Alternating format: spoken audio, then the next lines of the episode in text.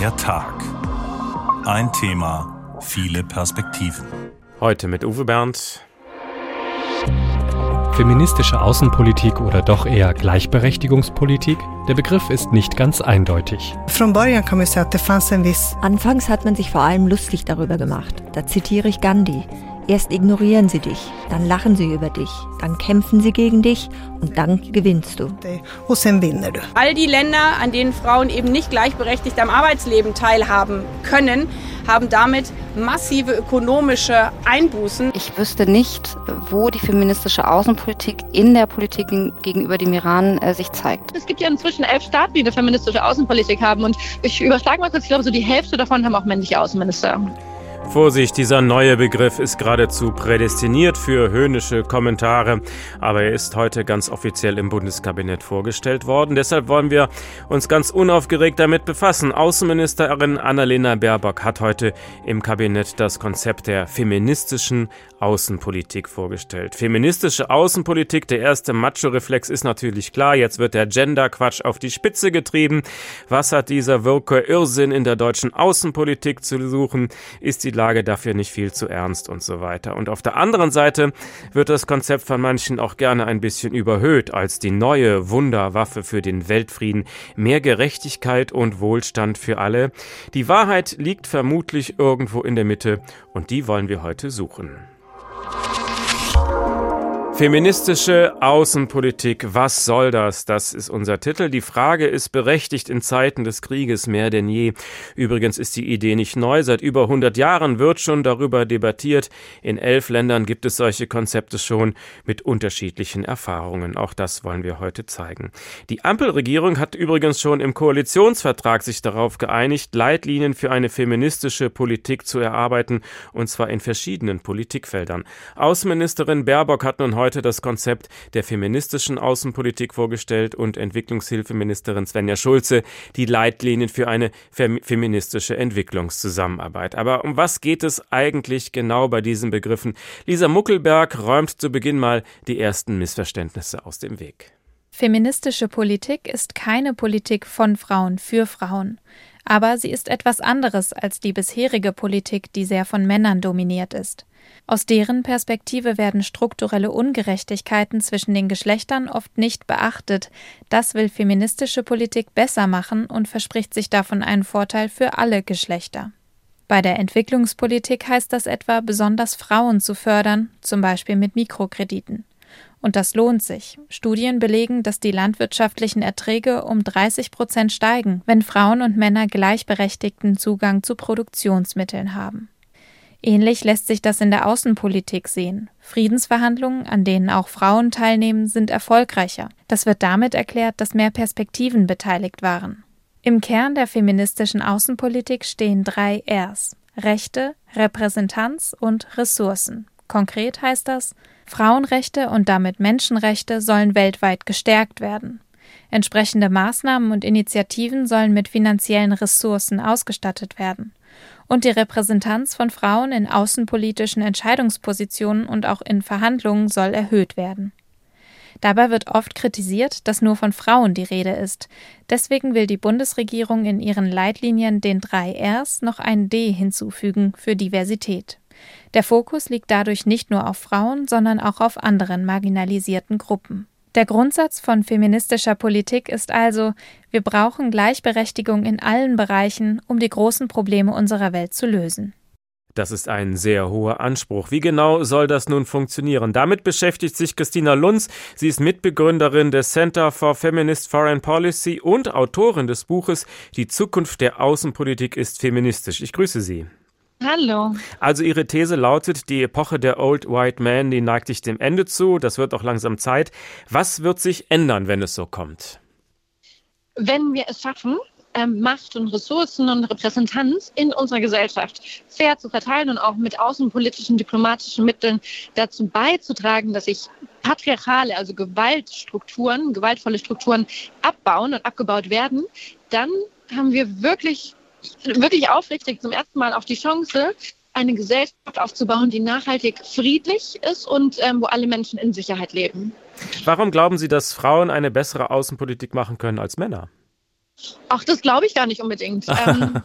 ähm, also es gibt, ähm, es, mir geht es ja, ähm, oder bei, meiner, bei meinem Team auch gar nicht um biologistische Ansätze. Also jemand ist geboren als Frau und deswegen friedvoller oder ein Mann ist irgendwie so und so, sondern es geht um die Sozialisierung und wie wir als Gesellschaft erwarten, wie sich unterschiedliche Geschlechter verhalten erstmal. Und, und bei feministischer Außenpolitik geht es ich, ich drösel das mal kurz auf. Es geht ja darum, der, der Feminismus als Bewegung seit 200 bis 250 Jahren geht gegen patriarchale Strukturen vor.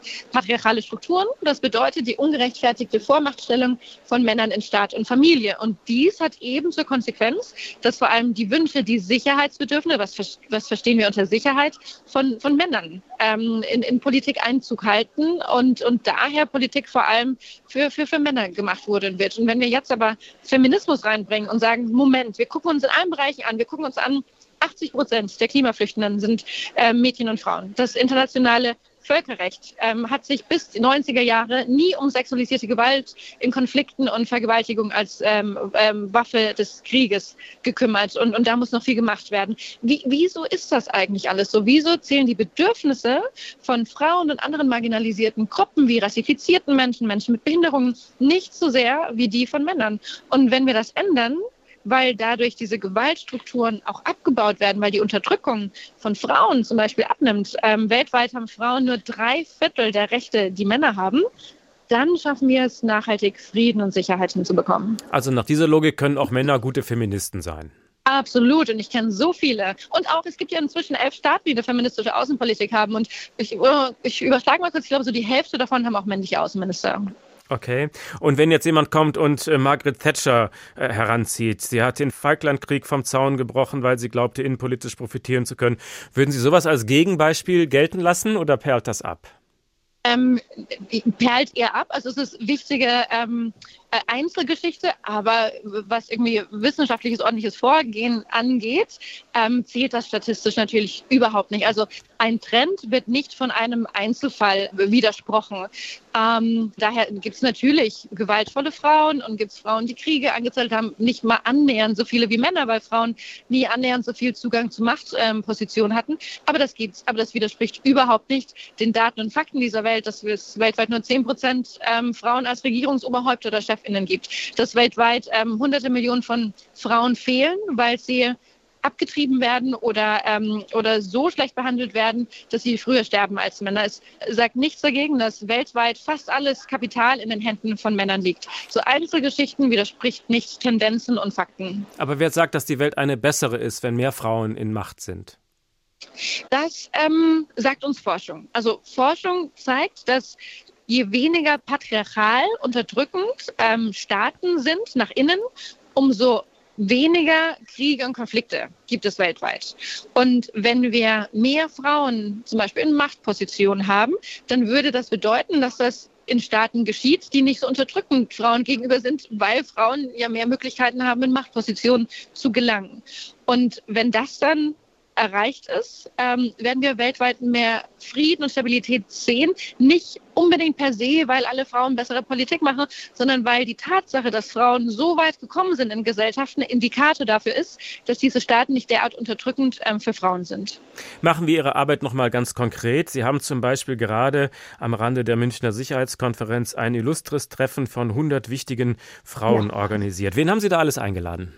Ja, das war wirklich wunderbar. Ähm, ein, waren unter anderem dabei Außenministerin Baerbock, ähm, die kolumbianische Vizepräsidentin ähm, Francia Marquez, die beiden Friedensnobelpreisträgerinnen, einmal aus der Ukraine, Alexandra Matwitschuk, und einmal aus Liberia, Leima Bowie, oder auch die Hollywood-Schauspielerin und iranische Aktivistin Nazanin Bonyadi. Ähm, und es war ein Abend, wo es um feministische Außenpolitik ging, um, um Solidarität, ähm, um, um einen Raum zu schaffen, in, der, in dem feministische Ideen und Frauenrechte ähm, und die Förderung und, und das Vorgehen gegen autoritäre Regime, die als größten Feind ja Frauen haben, ähm, wo das nicht in Frage gestellt wurde, sondern wir Ideen weiterentwickeln konnten. Und worüber haben Sie dann diskutiert? Hatten Sie ein festes Thema oder ließen Sie es so laufen? Ähm, wir, wir hatten unterschiedliche Redebeiträge. Es ging, und, und das war auch so die Intention des Abends, dass wir die Vielfältigkeit und die äh, vielfältige Bedeutung des Themas aufzeigen. Wir hatten Alexandra Matwitschuk, die über die Verwendung von sexualisierter Gewalt als Kriegswaffe durch russische Soldaten in der Ukraine sprach. Wir hatten Leima Bovi, die dazu sprach, wie sie in den 90er Jahren und in Anfang Nuller Jahren ähm, in Liberia während des Bürgerkrieges einen, einen Protestmarsch bestehend aus Frauen und eine Protestbewegung aus Frauen angeleitet hatte und dadurch ähm, Frieden zu ihr, in ihr Land gebracht hat. Oder wir hatten ähm, Nazanin Bunyadi, die über die feministische Revolution im Iran sprach und Forderungen auch dann gegenüber der Ministerin aufstellte. Oder geht es bei solchen Treffen noch eher um das Netzwerk, das man bilden muss, um gegen die Männernetzwerke anzukommen? Ähm, beides. Also es geht um Inhalt und es geht genauso um Netzwerkbildung. Also Netzwerkbildung um einander irgendwie die E-Mail zu haben oder die Telefonnummer und zu sagen, Mensch, ich versuche hier gerade ähm, irgendwie mehr Gelder für Frauenrechtsthemen oder Frauenrechte durchzusetzen. Ich versuche gerade eine feministische Außenpolitik in Land X umzusetzen. Könnt ihr mir da irgendwie helfen? Und ähm, dafür sind Netzwerke wichtig. Glauben Sie, durch diese Richtlinien wird Ihre Arbeit tatsächlich vorankommen? Also meine Arbeit und meines Teams zur feministischen Außenpolitik, ähm, für uns ist das heute ein wichtiger Tag das deutsche Außenministerium eine Strategie zur feministischen Außenpolitik vorstellt. Das hätte ich mir vor wenigen Jahren, wir haben, ich habe meine Organisation von viereinhalb gegründet, so nicht ähm, geglaubt. Daher ist es super wichtig und es öffnet Türen. Es zeigt konkrete Beispiele auf, dass die, die Strategien des Außenministeriums, äh, obwohl ich als zivilgesellschaftliche Vertreterin natürlich noch viel mehr Forderungen hätte, sind das aber eine richtig, richtig gute Strategie. Und das wird, ähm, das wird einen großen Impact haben. Äh, allein jetzt schon über die letzten Jahre die Anzahl an Nachrichten, die ich bekomme von, von jungen Frauen, die aufgrund irgendwie der Arbeit meines Teams ähm, irgendwie ihre Bachelorarbeiten, ihre Masterarbeiten, ihre Seminararbeiten, ihre Doktorarbeiten zu feministischer Außenpolitik machen und dadurch das Themenfeld weiterentwickeln, weil es muss ja viel noch neu gedacht werden. Das ist schon beachtlich. Das war Christine Lunz vom Center for Feminist Foreign Policy. Herzlichen Dank. Zum Konzept der feministischen Außenpolitik gehört natürlich eben auch der Gedanke, dass Außenpolitik mehr als bisher auch von Frauen gemacht werden sollte. Und das bringt uns nun zu dem Roman State of Terror aus dem Jahr 2021. Ein Politthriller, geschrieben von der ehemaligen US-amerikanischen Außenministerin Hillary Clinton und der kanadischen Kriminalautorin Louise Penny. Hauptfigur ist eine fiktive US-amerikanische Außenministerin. Im Roman heißt sie Ellen Adams und nach ihrer Ernennung hat sie ihre Jugendfreundin Betsy als Beraterin in ihr Team geholt und in einem Kapitel des Romans besuchen die beiden einen fiktiven ehemaligen US-Präsidenten auf einem großen Anwesen in Florida. Hm, wer wird das wohl sein? Sie wollte das Treffen mit Eric Dunn so schnell wie möglich hinter sich bringen. Doch wenn sie ihm den Eindruck vermittelte, in Eile zu sein, würde er es absichtlich in die Länge ziehen. Das wusste sie. Sie hatte ihn als amüsant, sogar charmant erlebt, wenngleich er sich für andere Menschen grundsätzlich nicht interessierte und schnell gelangweilt wirkte, wenn das Scheinwerferlicht nicht auf ihn gerichtet war. Wer ist denn diese kleine Dame? fragte Dann und wandte sich an Betsy. Ihre Sekretärin? Ihre Partnerin? Ich bin offen für alles, solange Sie sich in der Öffentlichkeit zurückhalten und nicht die Pferde scheu machen. Während er lachte, stieß Ellen ein leises Knurren aus. Es war als Warnung an Betsy gedacht, bloß nicht auf seine Bemerkung zu reagieren. Das hätte diesem oberflächlichen Mann nur neue Nahrung gegeben. Mr. President? Ellen schüttelte ihm die Hand, ehe sie ihm Betsy Jameson, ihre gute Freundin und Beraterin, vorstellte. Und was raten Sie, Mrs. Adams, so? Fragte Eric Dunn, ehe er die beiden Frauen mit einer Handbewegung einlud, auf den bereitstehenden Stühlen Platz zu nehmen. Außenministerin Adams hat ihren eigenen Kopf und trifft ihre Entscheidungen selbst, sagte Betsy mit derart zuckersüßer Stimme, dass Ellen Angst und Bange wurde. Ich bin nur für den Sex zuständig. Ellen blinzelte. Gott, dachte sie, falls du zuhörst, hole mich jetzt zu dir. Eine Pause trat ein. Dann fing Eric Dunn dröhnend an zu lachen. So, Alan, was kann ich denn nun für Sie tun? sagte er auf die ihm eigene, plump vertrauliche Art. Während meiner Amtszeit ist nichts passiert, worüber ich nicht Bescheid wusste und was nicht persönlich von mir abgesegnet wurde. Die Aussage könnte ihn noch in den Arsch beißen, dachte Betsy bei sich. Später hören wir noch mehr über die fiktive US-amerikanische Außenministerin Ellen Adams in dem Roman State of Terror von Louis Penny und Hillary Clinton. Der Tag, ein Thema, viele Perspektiven, feministische Außenpolitik, was soll das? Schon im Jahr 1915 wurde das Konzept auf dem Internationalen Frauenkongress in Den Haag diskutiert. In Schweden wurde es dann zum ersten Mal zur offiziellen Regierungspolitik ausgerufen. Auch dort gab es viel Widerstand gegen die Idee. Es ist neun Jahre her, da wurde Margot Wallström von der Sozialdemokratischen Partei Außenministerin Schwedens. Sie war nicht die erste Frau in diesem Amt, aber die erste, die den Begriff feministische Außenpolitik auf ihre Agenda schrieb. Das sorgte damals, 2014, für viel Stirnrunzeln und auch Gelächter, erzählte sie kurze Zeit später dem schwedischen Radiosender SWT. Anfangs hat man sich vor allem lustig darüber gemacht. Da zitiere ich Gandhi. Erst ignorieren sie dich, dann lachen sie über dich, dann kämpfen sie gegen dich und dann gewinnst du.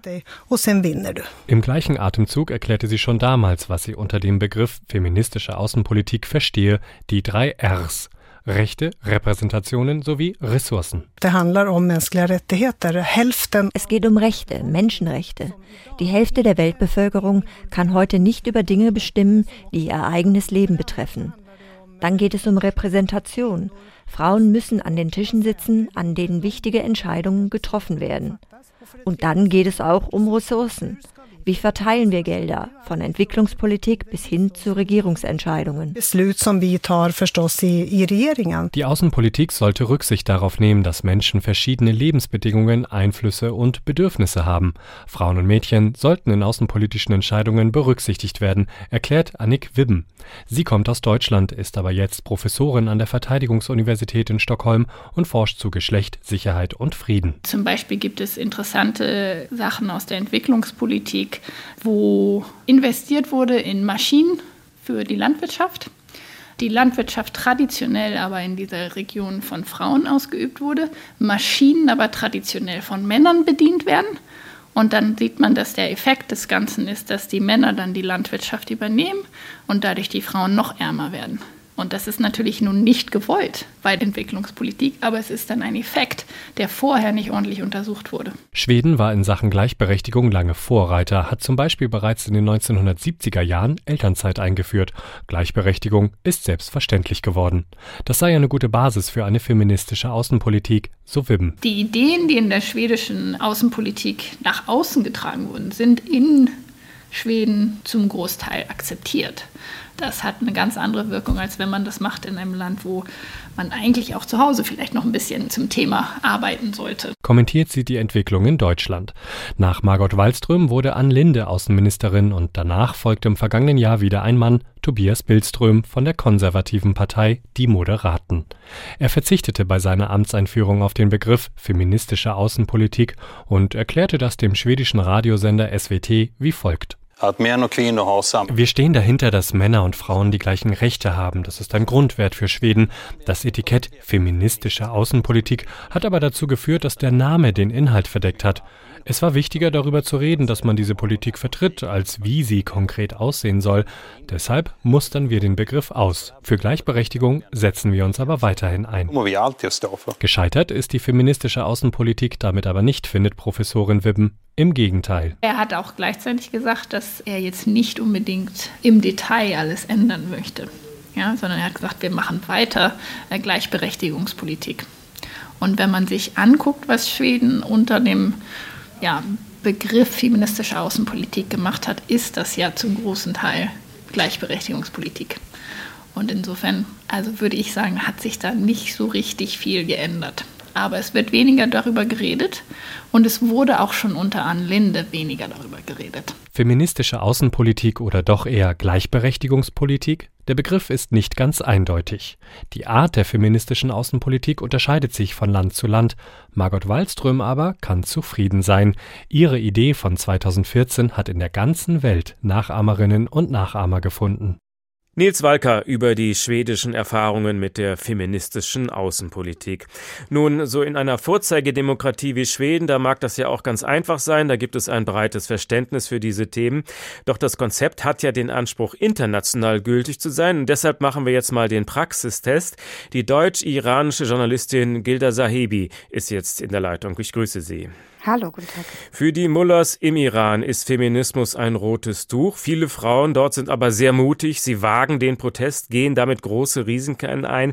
Eigentlich müsste doch die feministische Außenpolitik die Frauen im Iran unterstützen, oder? Sie müsste alle Menschen im Iran unterstützen, ja. Also es ist ja ein Protest, äh, ein feministischer Protest, der von allen getragen wird und das ist ja auch das Besondere. Und es wäre die Verpflichtung eigentlich einer feministischen Außenpolitik, diesen Protest zu unterstützen, weil er eigentlich wie soll ich sagen, das Paradebeispiel äh, eines, eines Weltgeschehens ist, das genau wie, wie gemacht scheint für die feministische Außenpolitik. Spüren Sie was von dieser Unterstützung? Was ich spüre, ist, dass sich tatsächlich die Rhetorik gegenüber dem iranischen Regime verändert hat. Das kann man auf jeden Fall sagen. Und gleichzeitig, ähm, wenn man sich aber anschaut, was faktisch konkret passiert ist an Maßnahmen, da ist es viel, viel weniger, als eigentlich notwendig wäre. Und ich finde auch, dass es dem, was man an Zielen eigentlich hat, ähm, was man mit der feministischen Politik, die Mittel und die Wege ähm, erreichen will, dass es dem nicht gerecht wird. Nein. Was kritisieren Sie? Was fehlt Ihnen? Wenn man sich anschaut, was seit September passiert ist, dann gab es zwar klare Worte und ähm, was, was man tatsächlich auch der Bundesregierung Annalena Baerbock anrechnen muss, ist, dass sie es geschafft hat, dass im UN-Menschenrechtsrat entschieden wurde, dass die Menschenrechtsverbrechen des iranischen Regimes dokumentiert werden. Das ist gut, wichtig und richtig. Und gleichzeitig hat es keine Auswirkungen auf die aktuellen Proteste. Und da sehen wir eigentlich lächerlich wenig, kann ich eigentlich sagen. Also es gab jetzt mehrere Sanktionsrunden auf EU-Ebene. Da wurden immer wieder ein gutes Dutzend äh, oder mehrere Dutzend Individuen auf diese Sanktionsliste gesetzt und Organisationen. Und die Menge ist aber so gering, dass dieses Regime sich dadurch überhaupt nicht gestört fühlt. Also es macht seine, seine Verbrechen für das fort eigentlich total ungestört und auch seine Propaganda. Und auch die Revolutionsgarden müssten eigentlich gehören auf die Terrorliste. Es ist wirklich bekannt, ähm, dass das eine Terrororganisation ist. Gerade erst musste ein, ein ganzes Medienunternehmen aus England, Iran International, ein iranisches Exilmedium, dort zumachen, weil die, der, die terroristische Bedrohung durch das iranische Regime, durch die Revolutionsgarden zu groß war. Also die sind aktiv und das ist etwas, was eigentlich passieren müsste und auch das passiert nicht. Und auch die Atomverhandlungen oder das Atomabkommen liegt ja auch noch scheinbar weiter auf dem Tisch. Also ich wüsste nicht, wo die feministische Außenpolitik in der Politik gegenüber dem Iran äh, sich zeigt. Also an diesem ersten Beispiel, wo man es konkret machen kann, muss man gleich feststellen, es funktioniert nicht? Da muss man natürlich ein bisschen differenzieren. Also jetzt wurden ja heute die Leitlinien vorgestellt und natürlich ist das feministische Außenpolitik ist nicht eine ähm, sozusagen einmal Fingerschnipsen und so passiert das dann, sondern das sind Strukturen, die geschaffen werden müssen. Und das wurde ja auch heute vorgestellt. Es sollen Strukturen verändert werden, auch im Auswärtigen Amt, in, in den Ministerien und es braucht seine Zeit. Und gleichzeitig ist natürlich dadurch, dass diese Bewegung im Iran wirklich eine feministische Bewegung ist. Es ist der Ruf Frau, Leben, Freiheit. Und die Menschen kämpfen dort für Gleichberechtigung der Geschlechter, dass es da dann natürlich schon sehr, sehr auffällt, dass gerade da trotzdem nichts passiert, auch wenn natürlich die feministische Außenpolitik neu ist, sich gerade bildet und das ist auch gut und gleichzeitig ähm, hätte trotzdem in Bezug auf den Iran schon viel mehr passieren müssen. Sind Sie enttäuscht von der Außenministerin? Ich würde nicht sagen enttäuscht. Ich kann es ja auch nur beobachten und beschreiben. Ich hatte schon gedacht, dass äh, mehr passiert. Das ja, weil ähm, man meines Gefühls nach eigentlich jetzt gar nicht mehr so richtig in den Iran schaut, jetzt wieder nur aufs Atomabkommen guckt, in Anführungsstrichen nur. Ähm, und die Menschen, die dort ja immer noch kämpfen, eigentlich keine große Beachtung mehr finden. Und ich hätte schon gedacht, so zu Beginn, als die Proteste auch jeden Tag auf der Straße waren, als wir fast jeden Tag neue Berichte hatten von Vergewaltigung, sexualisierter Gewalt, also all dem, wofür die feministische Außenpolitik ja eigentlich da ist. Ähm, da hatte ich gedacht, da wird mehr passieren und das ist nicht passiert. Also letztlich doch schönes Papier und unterm Strich aus der Sicht der iranischen Frauen Lippenbekenntnisse? Das würde ich so nicht sagen, weil man ja eben gucken muss, was, äh, was aus den Leitlinien und den Vorhaben, die jetzt vorgestellt wurden, wird. Also was passiert daraus? Was ist die Umsetzung? Die spielt dann die hauptsächliche Rolle. Aber ja, in Bezug auf die Menschen im Iran da hat man davon noch nicht gesehen. Ich, also ich, wenn es sich jetzt noch ändert, dann, ähm, dann wären die Leitlinien jetzt sehr schnell umgesetzt worden. Das muss man natürlich abwarten. Aber bisher ist es noch nicht da. Machen wir es nochmal konkret. Was müsste da jetzt genau umgesetzt werden? Erstens, zweitens, drittens. Was ich vorhin meinte, es müsste eine ganz klare Sanktionierung des Regimes geben und gleichzeitig müssten die Sanktionen, die gegen die Bevölkerung bestehen, die müssen äh, neu betrachtet werden. Weil wer bisher leidet im Iran sind die Menschen, nicht das Regime. Das Regime ist, ist in den letzten Jahren immer reicher geworden, hat sich die Taschen gefüllt und aufgerüstet, während die Menschen immer ärmer geworden sind auch aufgrund der Sanktionen. Das heißt, diese Sanktionen müssen angeschaut werden. Es muss eine gezielte Sanktionierung durchgeführt werden und nicht äh, übers, übers Board sozusagen überall an alle, wo dann nur die Menschen leiden und das Regime nicht. Denn dieses Regime darf nicht so, also ohne jegliche Konsequenzen und ohne jegliche Strafen handeln, wie es ist. Und das ist eigentlich die Hauptsache, dass es eine ganz, ganz klares, ein klares internationales Zeichen geben muss an dieses Regime, dass es nicht einfach ungestört Menschenrechtsverletzungen begehen kann und Frauen unterdrücken und töten und ähm, vergewaltigen kann. Und Sie trauen aber diesen Leitlinien zu, dass sich da was ändern kann? Solche Leitlinien brauchen natürlich Jahre, bis sich da äh, die Strukturen bilden. Und wir haben ja auch an Schweden gesehen, es kann auch die nächste Regierung kommen und sagen, ja, sorry, das war's mit der feministischen Außenpolitik. Also ähm, was daraus wird, kann man, glaube ich, heute nicht sagen. Aber die Frauen im Iran haben jetzt nicht Jahre Zeit, um auf die Umsetzung nee. von Leitlinien zu warten. Genau, ja. genau. Das ist die Sache und das, da haben wir das einfach noch nicht gesehen, dass diese, die Ansprüche der feministischen Außenpolitik umgesetzt werden. Das war die deutsch-iranische Journalistin Gilda Sahebi. Vielen Dank. Und auch der Iran ist einer der Schauplätze in dem Roman State of Terror. Die Hauptfigur, eine fiktive US-amerikanische Außenministerin namens Ellen Adams, haben wir schon kennengelernt. Sie war Medienunternehmerin, bevor sie die Unternehmensleitung an ihre Tochter übergeben hat. Und nun fliegt sie als Ministerin nach Teheran und besucht dort die iranische Hauptstadt halt. Der iranische Präsident hatte die Außenministerin und ihre kleine Delegation am Eingang zum Hauptregierungsgebäude empfangen, in dem er sein Büro hatte. Ellen hatte um die Erlaubnis gebeten, vor ihrem Gespräch die Burka ablegen zu dürfen, damit sie einander besser ansehen konnten. Aber davor, Herr Präsident, möchte ich Ihnen gerne noch meine Begleiter vorstellen. Mein Stabschef, Charles Boynton. Mr. Boynton, Herr Präsident. Meine Tochter Catherine. Ah, die Medienunternehmerin. Sie haben die Geschäfte Ihrer Mutter übernommen. Der iranische Präsident lächelte freundlich. Ich habe selbst eine Tochter, von der ich hoffe, dass sie mir eines Tages nachfolgen wird, so das iranische Volk es will. Wohl eher so der oberste Führer es will, dachte Ellen, sprach diesen Gedanken jedoch nicht laut aus.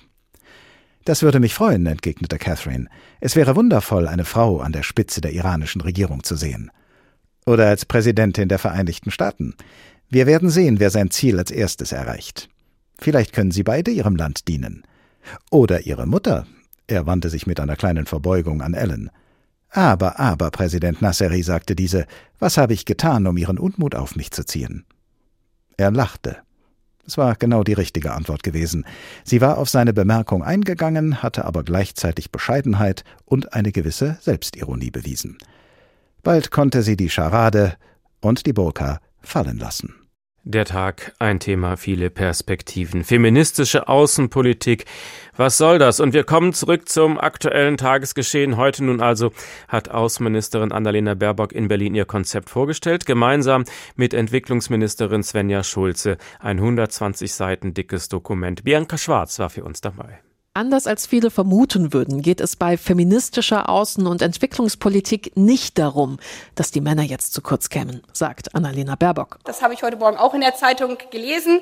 Frau Baerbock, jetzt vergessen Sie bitte die Männer nicht. Keine Sorge, es geht bei der feministischen Außenpolitik ja gerade nicht darum, weniger Menschen zu erreichen, sondern mehr Menschen. Der Gedanke hinter feministischer Außen- und Entwicklungspolitik, eine Gesellschaft ist nur so stark wie das schwächste Glied der Kette. Und das schwächste Glied der Kette sind in vielen Gesellschaften eben die Frauen.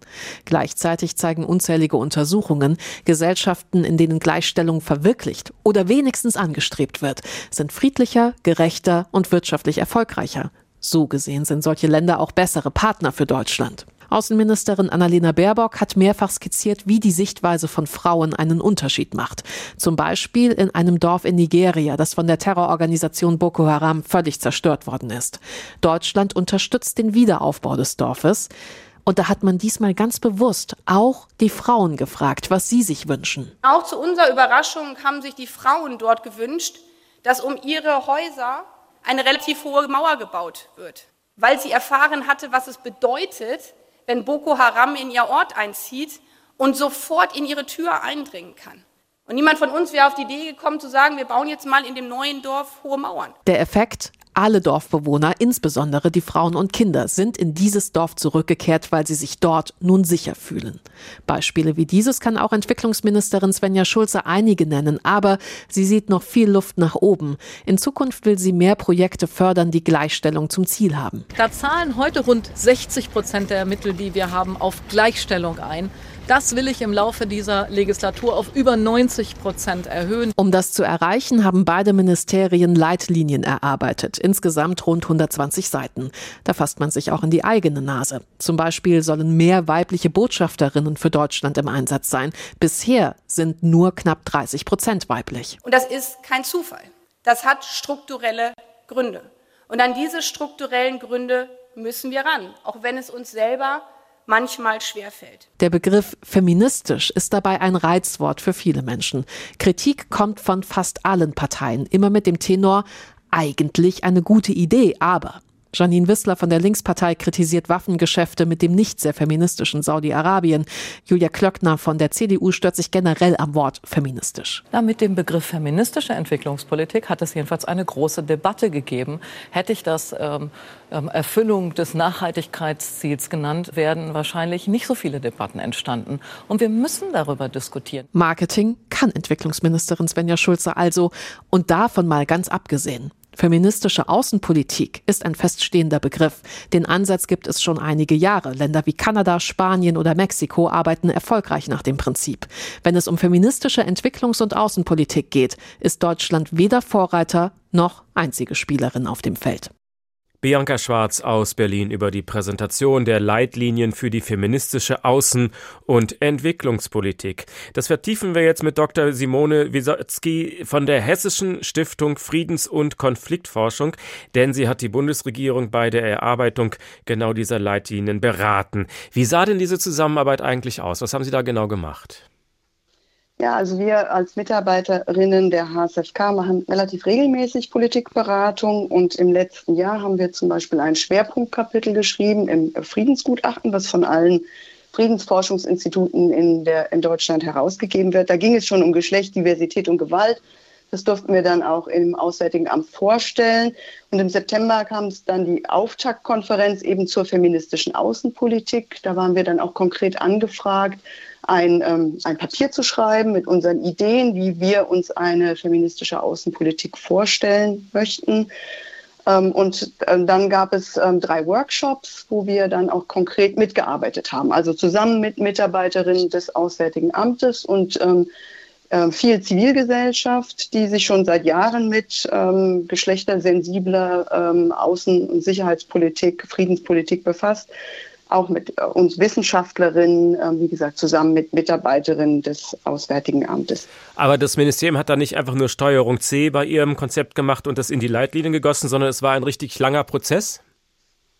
Genau, ja, also das ist ähm, auch gerade auch vorgestellt worden ja heute ähm, Mittag und ähm, das zeigt einfach nochmal, dass das ein, ein, längerer Prozess ist und dass wir auch nicht bei Null angefangen haben. Also es ähm, ist so, dass ähm, es schon seit dem Jahr 2000 die ähm, Resolution 1325 Frauen, Frieden, Sicherheit des UN-Sicherheitsrates ähm, gibt.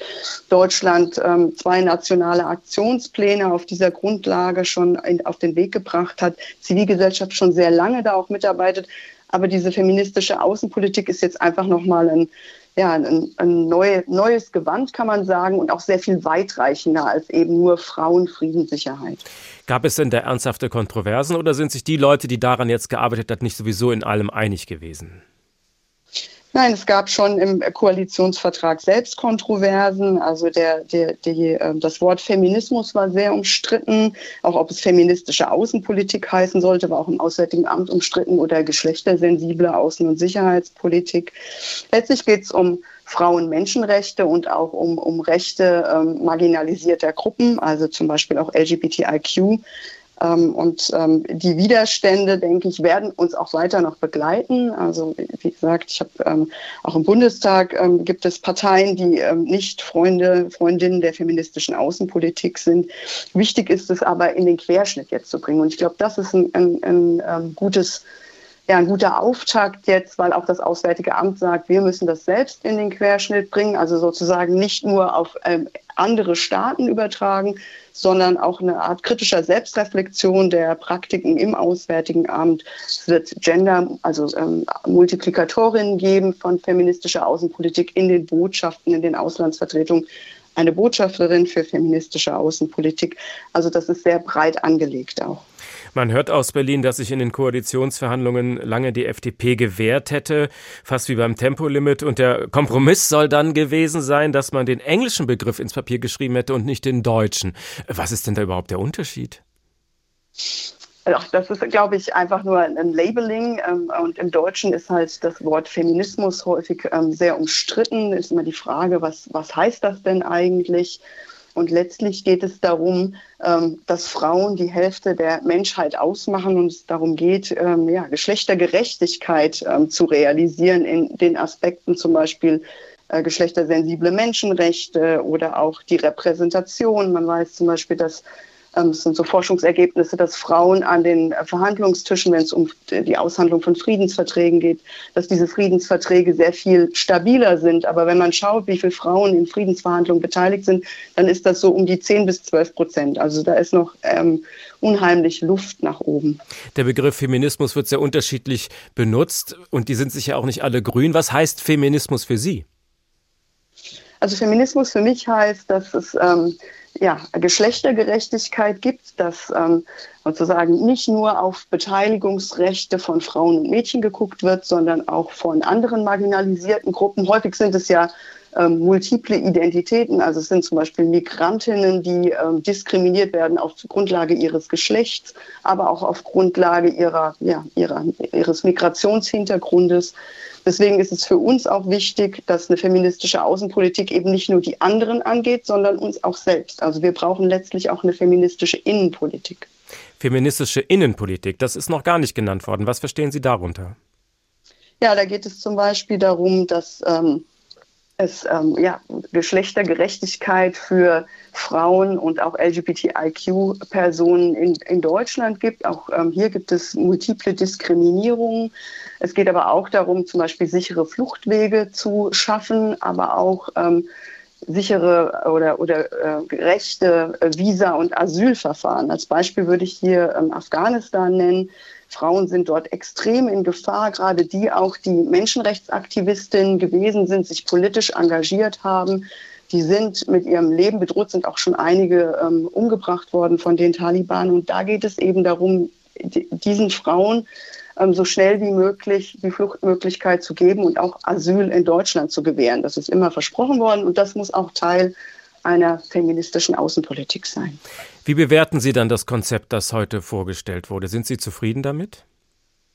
Also ich glaube, dass es ein guter Anfang ist. Ich glaube, dass ähm, was sehr gut ist, ist, dass es sehr breit aufgestellt ist. Es geht nicht nur um Außen- und Sicherheitspolitik, sondern es geht zum Beispiel auch um ähm, Klimaaußenpolitik oder ähm, eine gerechtere feministische Handelspolitik. Also es sind viele verschiedene Aspekte angesprochen worden. Wichtig ist jetzt einfach die Umsetzung. Also es darf eben nicht nur ein Papiertiger bleiben, sondern es muss in konkrete Praxis umgesetzt werden. Und da ist dann auch nochmal die Kontrolle durch die Zivilgesellschaft wichtig. Also die Zivilgesellschaft, die jetzt so mitgenommen worden ist, soll auch weiter ähm, sozusagen ein Kontrollorgan sein, beziehungsweise das wird weiter im Dialog stattfinden. Und das muss man eben gucken, ähm, wie, wie erfolgreich das sein wird. Ähm, Ähm, Annalena Baerbock hat heute Mittag gesagt, feministische Außenpolitik ist kein Zauberstab und mit dem wir das Unrecht der Welt einfach wegzaubern können. Und ich glaube, da liegt viel Wahrheit drin. Es ist ein Anfang und es bleibt einfach noch unglaublich viel zu tun auf dem Weg zu einer geschlechtergerechteren ähm, Außensicherheitspolitik und Weltpolitik. Papier ist geduldig. Sie fordern die Umsetzung ein. Wie groß ist Ihre Sorge, dass die angesichts der aktuellen Weltlage vielleicht wieder hinten runterfällt, denn andere Dinge einfach wichtiger sind? Ja, wir sehen ja einfach, dass äh, momentan wir einen Trend haben zu einer Remilitarisierung, zu einer sehr stark geprägten staatlichen ähm, Außen- und Sicherheitspolitik. Und da muss, glaube ich, feministische, feministische Außenpolitik einen wichtigen Beitrag leisten, um zu sagen, wir brauchen auch sowas wie eine geschlechtersensible Gestaltung von menschlicher Sicherheit. Also das ist menschliche Sicherheit heißt nicht, dass alle Menschen gleich sind, sondern zu gucken, welche Menschen haben welche Sicherheitsprobleme, sei es ähm, Armut, ähm, Unterentwicklung oder auch kein Zugang zu Bildung oder sowas. Ähm, und das, das muss sozusagen eingefordert werden. Es ist für mich auch so ein Korrekturinstrument zu sagen, ähm, es, äh, das eine ist sicherlich auch wichtig, aber das andere hat sozusagen die, die gleiche und wichtige Berechtigung, weil nur wenn Frauen sicher sind, sind, ist, sind auch alle Menschen sicher. Also das kann man, denke ich, überall auf der Welt ähm, auch wirklich ähm, unter Beweis stellen. Das war Dr. Simone Wisotzki von der Hessischen Stiftung Friedens- und Konfliktforschung. Vielen Dank. Und wir blättern noch einmal in dem Roman State of Terror, den die ehemalige US-amerikanische Außenministerin Hillary Clinton gemeinsam mit der kanadischen Kriminalautorin Louise Penny geschrieben hat. Der Roman ist aus dem Jahr 2021, also noch vor dem Beginn des Ukraine-Krieges und trotzdem wird Ihnen jetzt vielleicht manches sehr bekannt vorkommen, denn wir erleben, wie die fiktive US-amerikanische Ministerin Ellen Adams und ihre Beraterin Betsy den russischen Präsidenten besuchen. Madam Secretary? Maxim Ivanov stand in der Mitte des Raumes und rührte sich nicht vom Fleck. Er wollte Ellen zwingen, zu ihm zu kommen. Was sie auch tat. Solche billigen Machtspielchen, die als Demütigung gedacht waren, zeigten bei ihr keine Wirkung. Früher mochte sie so etwas gewurmt haben, aber diese Zeiten waren längst vorbei. Herr Präsident? Sie schüttelten einander die Hand, und Ellen machte ihn mit Betsy bekannt, ehe Ivanov ebenfalls seine Mitarbeiter vorstellte. Er hatte keinen Berater, wie Ellen nicht umhin konnte zu bemerken. Niemand gab diesem Mann Ratschläge. Jedenfalls nicht zweimal. In seiner Nähe hatte man das Gefühl, neben einer Bombe zu stehen, deren Zünder nur von einem bis kurz vor dem Zerreißen gespannten Gummiband gehalten wurde. Der russische Präsident flirtete mit dem Wahnsinn. Das und noch einiges mehr hatte er mit Eric Dunn gemeinsam. Der entscheidende Unterschied war, dass Maxim Ivanov kein Blender war. Er war ein skrupelloser Tyrann, geschult in der Kunst der Unterdrückung. Manchmal subtil, manchmal grausam. Dieser Mann berechnete alles, und zwar mit einer Eiseskälte, die ganz Sibirien hätte erzittern lassen. Doch womit Ivanov nicht gerechnet hatte, was er nicht hatte kommen sehen, war Alan Adams. Er hatte niemals daran gedacht, dass die amerikanische Außenministerin einfach ins Flugzeug steigen und nach Moskau kommen würde, in den Kreml, direkt in sein Wohnzimmer. Die Situation behagte ihm nicht. Ellen behagte ihm auch nicht. Er hatte sie immer schon verabscheut und niemals mehr als jetzt. Der Tag ein Thema. Viele Perspektiven. Feministische Außenpolitik, was soll das? Wir haben sehr viele Mails zu diesem Thema von Ihnen bekommen. Herzlichen Dank dafür, zum Teil auch sehr ausführliche. Thomas Hartmann zum Beispiel befürchtet, dass das alles zu einem inhaltsleeren Schlagzeilenbegriff werden könnte, weil es recht abstrakt bleibt. Er schreibt, Außenpolitik muss immer für die Menschen da sein, für alle Geschlechter und nur da, wo ein Geschlecht durch bestimmte Umstände benachteiligt würde, da sollten solche Schwerpunkte gesetzt werden.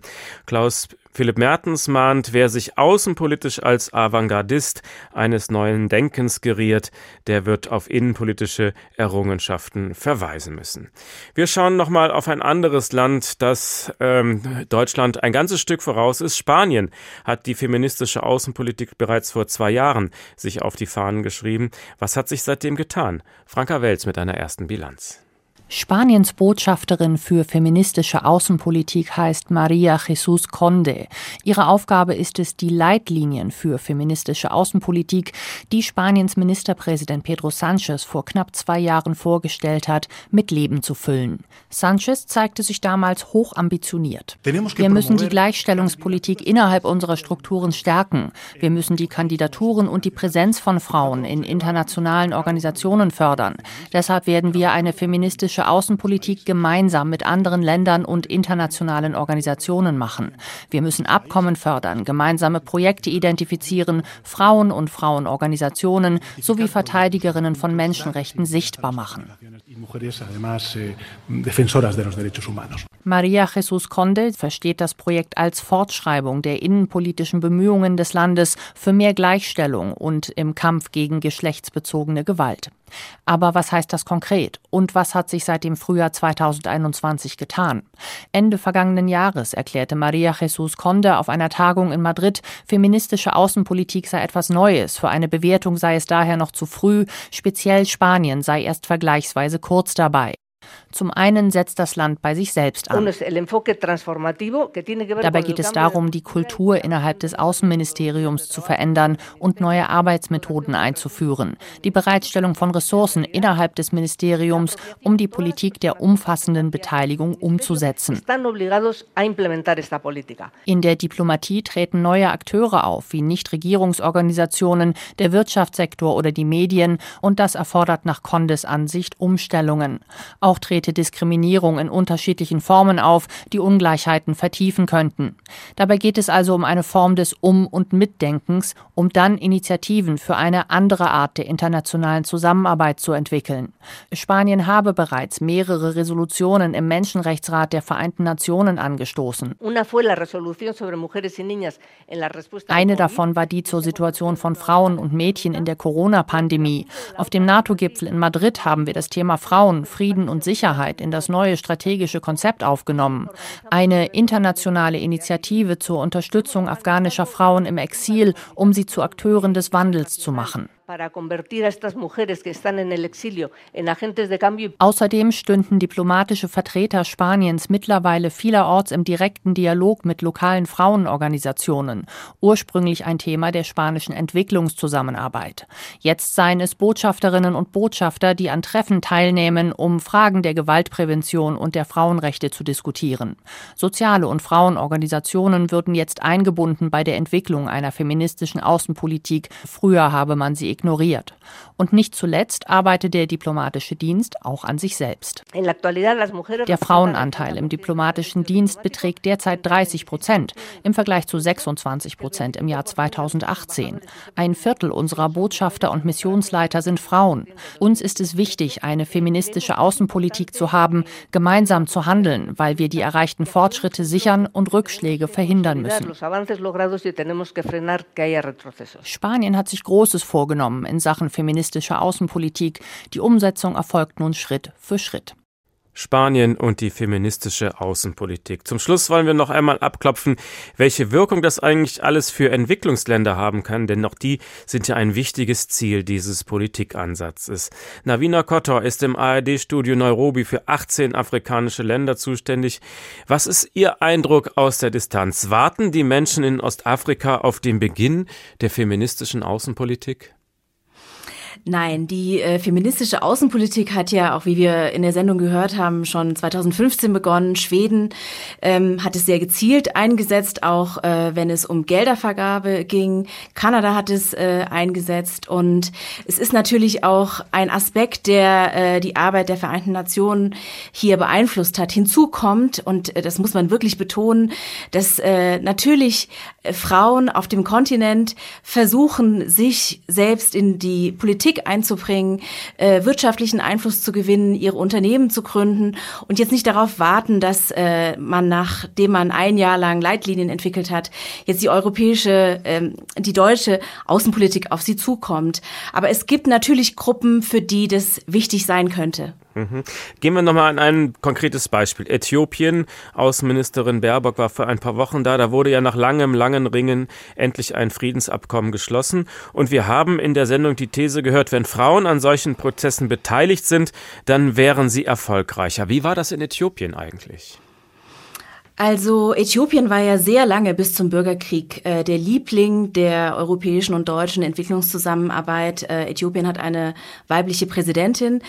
Ähm, das hat natürlich keinen Unterschied gemacht, was diesen Bürgerkrieg anging. Äh, da hatte die Präsidentin relativ wenig zu sagen, wie die Regierungsseite da vorgehen sollte oder auch nicht. An den Friedensverhandlungen waren tatsächlich äh, so gut wie gar keine Frauen beteiligt. Man hat sich trotzdem auf ein Abkommen geeinigt.